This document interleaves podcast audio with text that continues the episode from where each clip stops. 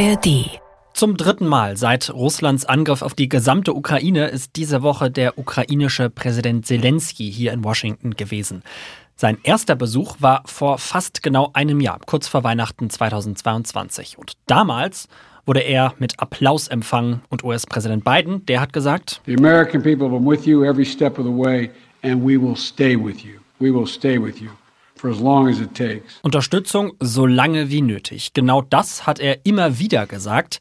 Diese Woche gab es dann aber eine neue Formulierung. We'll continue to supply Ukraine with critical weapons and equipment as long as we can. Aus so lange wie nötig wird so lange wir können. Was steckt dahinter? Ist das der Anfang vom Ende der US-Unterstützung oder einfach nur innenpolitische Taktik? Wir reden drüber. Die Korrespondenten. Reporterleben in Washington. Der Amerika-Podcast von NDR Info. Hello aus Washington. Ich bin Anne Bartram und bei mir sind Gudrun Engel. Hallo. Und Ralf Borchardt. Hallo, hallo. In der Technik Daniel Dörn. Hallo. Zelensky-Besuch Nummer drei ist vorbei und es wirkt nicht so, als ob es ein großer Erfolg für ihn war. Das erhoffte neue milliardenschwere Hilfspaket, das hat er nicht bekommen. Das blockieren die Republikaner weiter und deshalb hat auch US-Präsident Biden gemahnt. And Ukraine will emerge from this war proud, free and firmly rooted in the West unless we walk away. Ja, klingt also nicht so, als würde er planen, die Ukraine im Stich zu lassen, aber trotzdem hat er eben auch den Wechsel von Unterstützung so lange wie nötig gemacht zu so lange wir können. Bin ich da jetzt einfach ein bisschen zu pedantisch und betreibe Wortklauberei oder steckt da vielleicht wirklich mehr dahinter? Was meint ihr? Also ich finde das sehr, sehr bemerkenswert und ich glaube, deswegen haben wir uns auch alle auf diese Formulierung so gestürzt, weil da genau klar wurde, dass es nämlich genau diesen Wandel gibt und dass Biden jetzt eben auch aus welchen Gründen auch immer, innenpolitisch klar wird. Es ist zwar total schön, dass er sagen kann, ich sehe das so und ich möchte das und ich fordere vom Kongress, dass er jetzt die Gelder freigibt. Er hat es nicht selbst in der Hand. Genau. Und das ist der Punkt, den, zu der Erkenntnis ist auch er mittlerweile gekommen und deswegen ist es kein Zufall, dass er so formuliert hat, wie er formuliert hat. Äh, der Mann ist Politprofi, logischerweise, und weiß, wie das auf diplomatischem Parkett läuft. Er hat im Grunde zum ersten Mal offen zugegeben, es kann auch zu Ende gehen mit der Hilfe der USA und der Lead-Funktion der USA. Denn dieses so lange wie nötig ist ja von vielen Politikern, gerade auch in Deutschland, Politikerinnen, auch der Außenministerin Annalena Baerbock, immer wieder wiederholt worden. Biden hat die Wortwahl vorgegeben. In Europa wurde entsprechend formuliert, auch gerade auch in Deutschland. Das ist ein Change.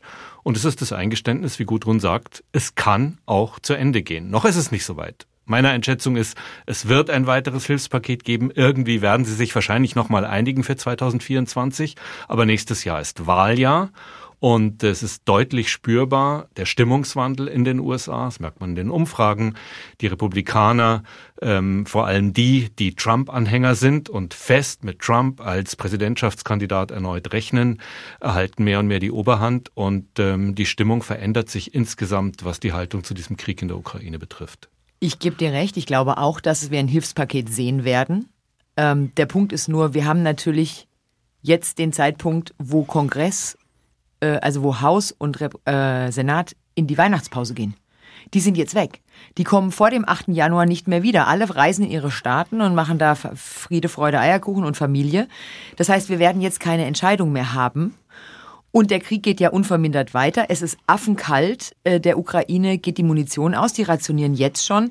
Das heißt, ich gehe auch davon aus, dass man sich irgendwann einigt und dass es wieder Geld gibt. Die Frage ist nur, kommt es dann noch rechtzeitig an? Denn die Regierung hat ja vorgerechnet, das Geld, das wir jetzt bewilligt haben, reicht noch bis Jahresende. Und dann entsteht da zumindest, sage ich jetzt erstmal, so, so eine Delle. Es gibt im Moment einen allerletzten Versuch anscheinend der beiden Regierungen doch noch jetzt einen Kompromiss zu erzielen mit den Senatoren zumindest, also mit dem Senat. Das läuft im Moment, das hören wir zumindest. Aber es ist richtig, wahrscheinlich wird es bis Jahresende keine Einigung mehr geben. Und dieses Weihnachtsgeschenk an Putin, von dem Biden gesprochen hat, bevor Zelensky kam, Das darf es nicht geben, hat Biden gesagt. Das gibt's jetzt offenbar doch zunächst erstmal. Man hat ja gesehen, dass Biden sich bemüht hat, wenigstens noch irgendetwas rauszuholen, um das zu überbrücken. Und er hat ja bei der Pressekonferenz mit Zelensky gesagt, naja, wir haben noch 200 Millionen gefunden im Pentagon-Budget. Das können wir jetzt für Munition, für das HIMARS-System noch, noch rausrücken. Aber es ist natürlich 200 Millionen auf der einen Seite, wenn man eigentlich 61 Milliarden wollte dann sieht man mal die Verhältnismäßigkeit. Und die 200 Millionen sind altes Geld. Das ist schon bewilligtes Geld. Und es geht jetzt um neues Geld. Und da stehen eben die großen Fragezeichen mit allen Auswirkungen. Und es hängt vor allem an den Republikanern, die da bis jetzt nicht zustimmen wollten einem neuen Paket. Und der Vorsitzende im Repräsentantenhaus Mike Johnson von den Republikanern, der hat auch benannt, warum es an ihnen scheitert. I have asked the White House since the day that I was handed the gavel as Speaker for clarity. We need a clear articulation of the strategy to allow Ukraine to win. And thus far, their responses have been insufficient. I have also made very clear from day one that our first condition on any national security supplemental spending package is about our own national security first. The border is an absolute catastrophe, and this is because of the policies of this White House and this administration. Also zwei Punkte, die er genannt hat. Erster Punkt, die fehlende Strategie, die er bemängelt, dass man nicht genau weiß, wohin will die beiden Regierungen eigentlich damit. Und der zweite Punkt, die Grenze, die US-Grenzsicherung, die die Republikaner sehr, sehr wichtig nehmen. Lasst uns erstmal bei Punkt zwei bleiben. Worum geht es da genau? Warum werden überhaupt diese Themen miteinander vermixt? Es geht um Wahlkampf. Es geht um die Stimmung in der Bevölkerung. Und äh, da legt Mike Johnson, was man auch sonst immer von ihm hält, schon den Finger in eine Wunde. Ist es für die breite US-Bevölkerung verständlich, warum so viel Geld in die Ukraine fließt. Das sind ja schon enorme Summen, um die es da geht, um zig Milliarden, wenn doch ähm, sehr offensichtlich ist die Problematik innenpolitisch bei vielen Themen, zum Beispiel beim Thema Einwanderung. Viele Städte, auch demokratisch regierte Großstädte, zum Beispiel Chicago, zum Beispiel New York, spüren, dass sie Probleme haben mit immer mehr Migranten, die über die Grenze im Süden kommen und dann zum Teil mit Bussen bewusst von den republikanischen Gouverneuren von manchen Bundesstaaten, zum Beispiel aus Texas, auch aus Florida, in den Norden geschickt werden, in diese Großstädte. Diese Probleme gibt es. Und diese Bürgermeister, selbst Demokraten, beschweren sich auch bei beiden. Also das Problem Migration existiert. Diese Verknüpfung hat Biden selbst vorgenommen, indem er ein großes Hilfspaket vorgeschlagen hat, was sowohl die Ukraine-Hilfe als auch Verbesserungen in Anführungszeichen beim Thema Migration, Einwanderung beinhaltet.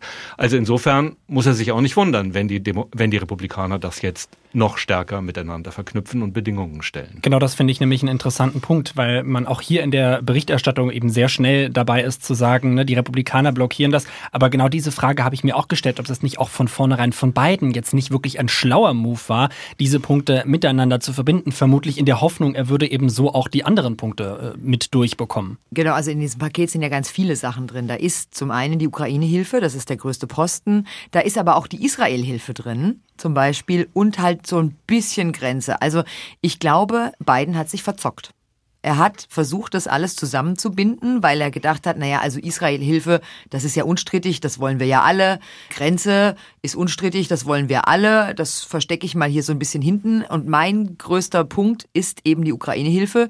Die packe ich da halt ganz nach vorne in der Hoffnung, dass wenn da genügend andere Sachen drin sind, die die anderen gut finden, ich das durchkriege. Und ich glaube, er hat sich verzockt, weil die anderen jetzt einfach am längeren Hebel sitzen, weil die sagen ja auch alle, natürlich haben wir großes Verständnis. Zelensky hat sich mit diesen ganzen Republikanern getroffen, er hat sich mit Mitch McConnell getroffen im Senat, er hat sich mit Mike Johnson getroffen im Haus. Und die sagen alle, Herr Zelensky, Herr Präsident, wir haben großes Verständnis für Ihre Situation. Wir möchten Sie auch wirklich gerne unterstützen, aber zu unseren Bedingungen. Und das sehen wir so nicht, wie es gerade ist. Und jetzt ist es ehrlicherweise an beiden zu überlegen, okay, wie schichtet er um? Weil er wird auf die Republikaner zugehen müssen, um ein Zugeständnis zu kriegen. Und dazu muss er deutlich, deutlich, deutlich mehr Geld für die Grenze draufpacken und für den Grenzschutz. Und dann muss er sich überlegen, wo nimmt das her? Streicht das bei der Ukraine Hilfe? Oder findet er es noch irgendwo? Was ich mich frage dabei ist, warum ist denn Biden da nicht schon längst weiter auf die Republikaner zugegangen, zumindest von dem, was wir mitbekommen? Also warum hängt das irgendwie seit Wochen irgendwie in der Schwebe? Hat er vielleicht die Hoffnung, dass die Republikaner doch irgendwann unter dem internationalen Druck noch einknicken oder fehlen da die Ideen? Man kann ja auch fragen, mit wem hätte er verhandeln sollen? Also Mike Johnson ist so lange noch nicht im Amt. Also das Chaos lag schon auch bei den Republikanern, die wochenlang überhaupt keinen Speaker hatten, keinen Vorsitzenden im Repräsentantenhaus, mit denen man eigentlich nicht verhandeln konnte. Und man kann auch sagen, ist US-Politik nicht immer so gelaufen? dass der Präsident etwas vorschlägt. Bei anderen Mehrheitsverhältnissen im Haus, wie wir sie im Moment haben, gibt es dann ein Geschacher, ein Aufeinanderzugehen. Da werden auf für uns aus deutscher Perspektive ungewohnte Weise Außen- und Innenpolitik vermischt, verschiedene Themen äh, in einen Korb geworfen und dann wird einmal kräftig durchgemischt und am Schluss kommt ein Kompromiss raus. Eigentlich läuft US-Politik in vielen Fällen so. Es ist halt einfach auch ein Dilemma. Ne? Also ich habe so ein bisschen den Eindruck, ich habe immer, tu mir schwer, das so richtig konkret zu formulieren und zu fassen, aber eigentlich ist es doch so, Biden will der Ukraine helfen. Und das kann er nur, indem er wiederum einer anderen schutzbedürftigen Gruppe, nämlich all diesen Menschen, die an der Grenze stehen, die da kommen, ankommen aus Venezuela oder aus weiß der Geier woher, in denen er denen die Tür vor der Nase zumacht. Also das heißt, im Prinzip ist es eine Zwickmühlensituation, formuliere ich mal. Also er kann entweder den Ukrainern helfen, dann macht er die eigene Grenze so dermaßen dicht, dass die Leute, die auf der anderen Seite sitzen, einfach in Mexiko äh, erfrieren und verhungern. Oder er erkennt die humanitäre äh, Katastrophensituation an seiner eigenen Grenze an und versucht da eine Lösung zu finden. Dann kriegt er aber keine Kohle für die Ukraine. Also diese Zwickmühlensituation ist natürlich auch unangenehm. Ich glaube auch deshalb, weil keiner eine richtig gute Lösung hat, geht es da nicht voran. Wobei Einwanderungspolitik ist so kompliziert. Ich glaube, es geht nicht wirklich darum, mache ich nun die Grenze zu. Die Erfahrungen der letzten Jahrzehnte haben gezeigt, das funktioniert nicht. Es geht um Verschärfung, ganz klar, aber es geht nicht darum, jetzt von einem auf dem anderen Tag eine jetzt völlig offene Grenze zu schließen, sondern es geht um sehr, sehr komplizierte Zusammenhänge, deren Wirksamkeit höchst umstritten ist. Also mir ist aufgefallen, dass Biden in dem Zusammenhang mit der Migrationspolitik und der Frage nach mehr Geld auch zweimal geäußert hat, dass es nicht nur darum geht, Geld in den Grenzschutz zu investieren, sondern dass er auch bereit ist, Zugeständnisse bei der Policy zu machen. Also wirklich, dass er, dass er willens ist, offensichtlich, um einen Kompromiss herzustellen, die Rechtslage nochmal in Frage zu stellen. Weil wenn wir mal, wir berichten ja selten drüber, weil die Europäer ihr eigenes Flüchtlingsproblem haben. Aber wenn wir mal drauf gucken, ist es ja so, dass wir, dass die Vereinigten Staaten ja schon genau das machen. Sie gründen diese Flüchtlingszentren überall auf dem äh, mittel- und südamerikanischen Kontinent und sagen, geht dahin, bewerbt euch da um Asyl, wir prüfen es da. Das ist genau das, was Europa gerade diskutiert. Ja, bitte Asylanträge vor der europäischen Grenze stellen, dort prüfen und wenn ihr nicht rein dürft, bleibt ihr gleich draußen. Das ist ja genau das, was die Amerikaner jetzt schon machen. Und da hat er angekündigt, dass er das, so habe ich es verstanden, nochmal die Daumenschrauben anziehen will. Was dann wiederum dafür sorgen könnte, dass er eben im linken Lager Probleme ja. bekommt, die er aber braucht für eine Wiederwahl im nächsten Jahr. Also eine sehr komplizierte Situation, die er aber irgendwie auflösen muss, um einen Deal doch noch durchzubekommen. Gucken wir jetzt mal auf den ersten Punkt, den der Speaker, der Vorsitzende eben genannt hatte, die fehlende Strategie. Kann man denn überhaupt sagen, was die Strategie der US-Regierung in Bezug auf Ukraine ist? Oder war das wirklich einfach nur ein, jetzt mal ein bisschen salopp formuliert, wir geben euch das Geld so lange, wie ihr es braucht, ohne bestimmte Ziele uns festzusetzen? Also ich finde schon, dass Mike Johnson auch hier den Finger berechtigterweise in eine Wunde legt. Denn es ist ja ein Tabu bisher, wirklich ehrlich zu formulieren, worin Besteht denn das Kriegsziel? Ist es wirklich realistisch, dass die Ukraine das gesamte Territorium von Russland zurückgewinnt? Nein. Die meisten Experten sagen, wie Gudrun? Nein. Nein. Aber was ist dann das Kriegsziel? Ab welchem Punkt drängt man auf Verhandlungen? Wann sind Verhandlungen realistisch? Also ähm, und was ist das Ziel der Verhandlungen dann auch? Ja. Genau. Also das finde ich auch. Ich finde, dass wir Journalisten stellen ja immer viele Fragen und auch immer, wenn wir in der Botschaft sind, bei irgendeinem Hintergrund oder so. Und genau diese Frage, was ist das Kriegsziel eigentlich?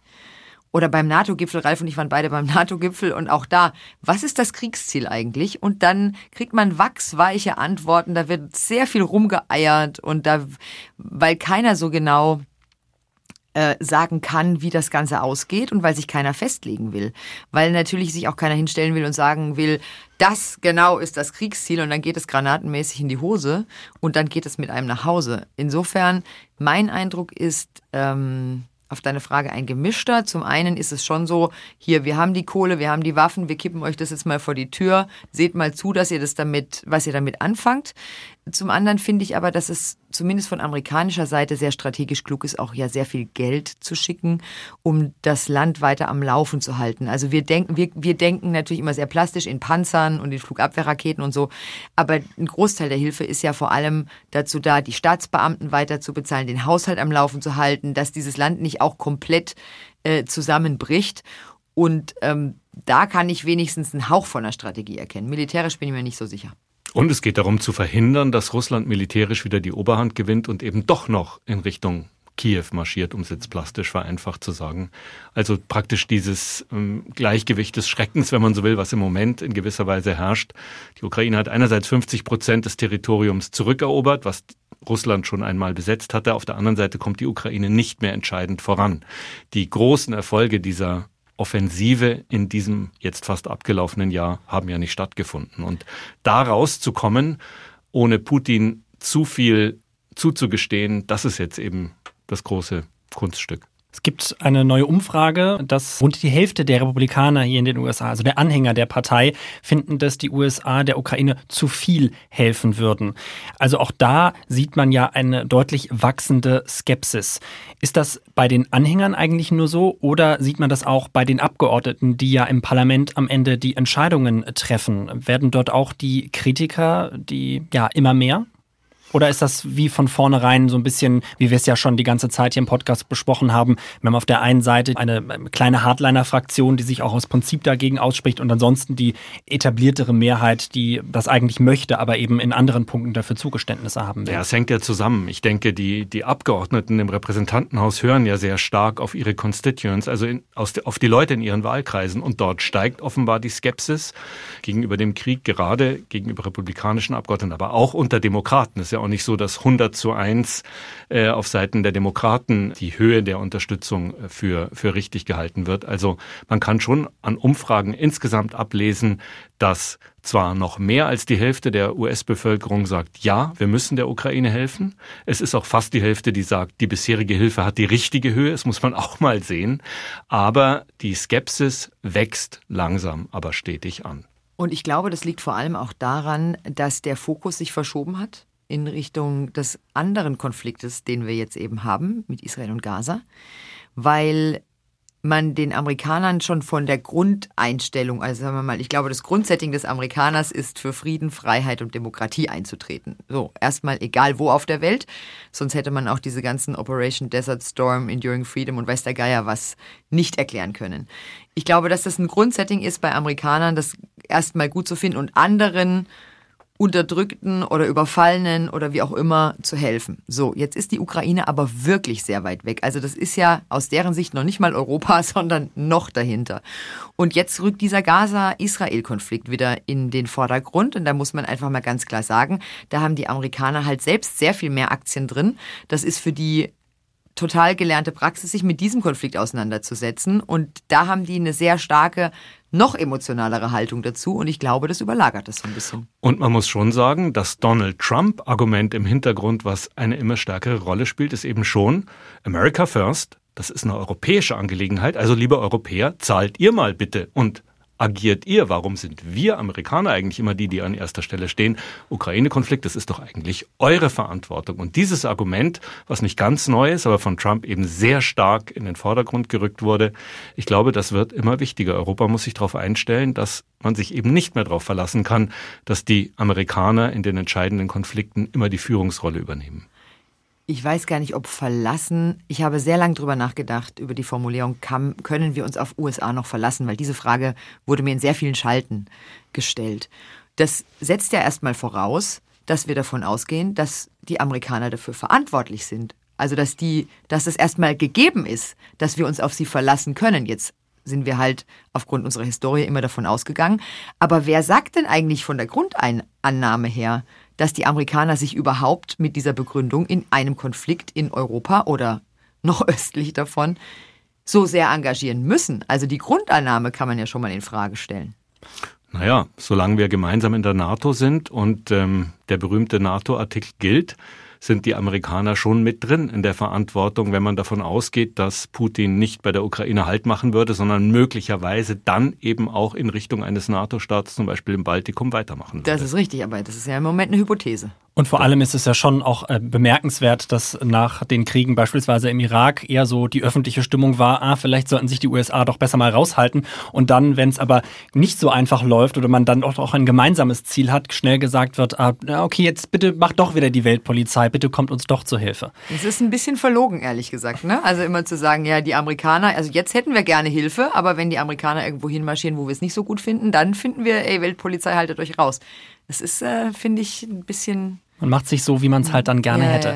Und man macht sich's gern bequem, muss man auch sagen. Definitiv. Auf europäisch-deutscher Seite.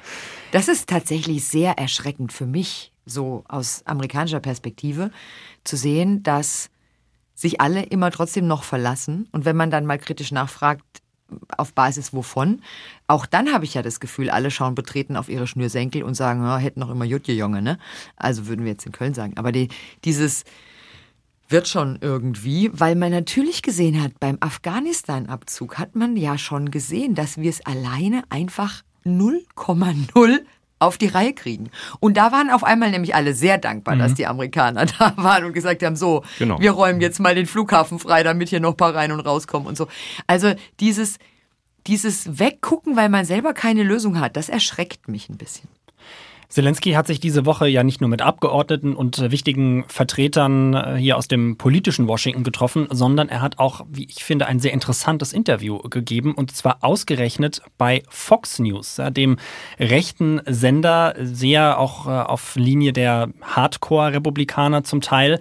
Und da hat er Folgendes gesagt. It's not about financing. It's about the morality. The most problem, the biggest problem, when you don't support Ukraine, that people on the front line, families which are waiting for their heroes at home, that they think that the United States doesn't support Ukraine and that Ukraine is alone. And of course, people afraid to be again alone. But you have to know that even, even if we'll be, we will stand and fight. Also er hat gesagt, es geht eben gar nicht nur um das Geld, sondern vor allem auch um die spürbare moralische Unterstützung. Bevor wir da konkret rangehen, erstmal die Frage, warum ausgerechnet Fox News? War das ein bewusstes Statement auf die Republikaner, auf die republikanisch denkenden Menschen hier auch zuzugehen?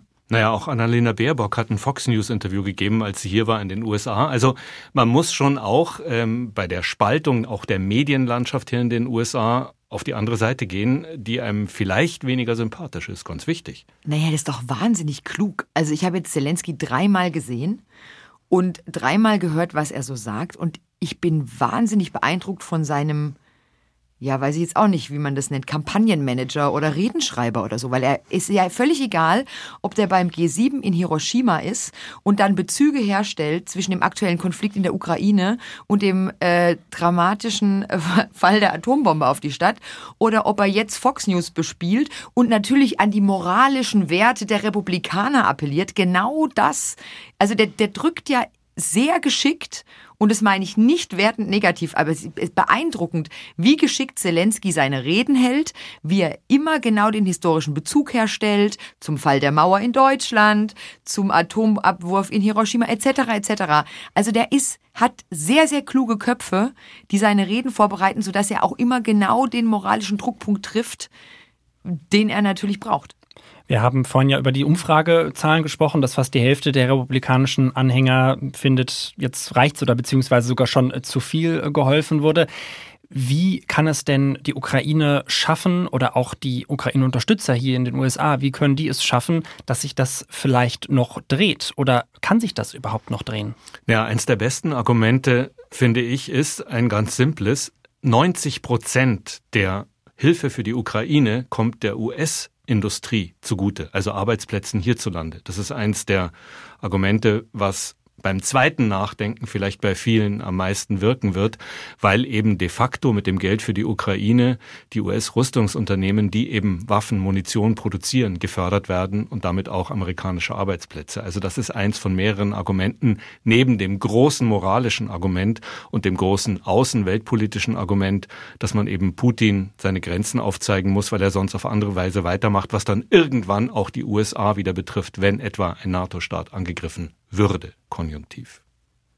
Gudrun, wie siehst du das? Siehst du da noch eine Möglichkeit, dass sich da vielleicht auch bei den republikanischen Anhängern noch was tut in die andere Richtung? Oder glaubst du, das wird eher so weitergehen und die Ablehnung wird zunehmen? Ich glaube, die Ablehnung wird zunehmen bei den, bei den Wählern, weil ich tatsächlich auch davon ausgehe, dass sie sich fragen, ja, America First, warum sollen wir uns engagieren da irgendwo hinten, wo wir selber noch gar nicht so genau wissen, wo es ist.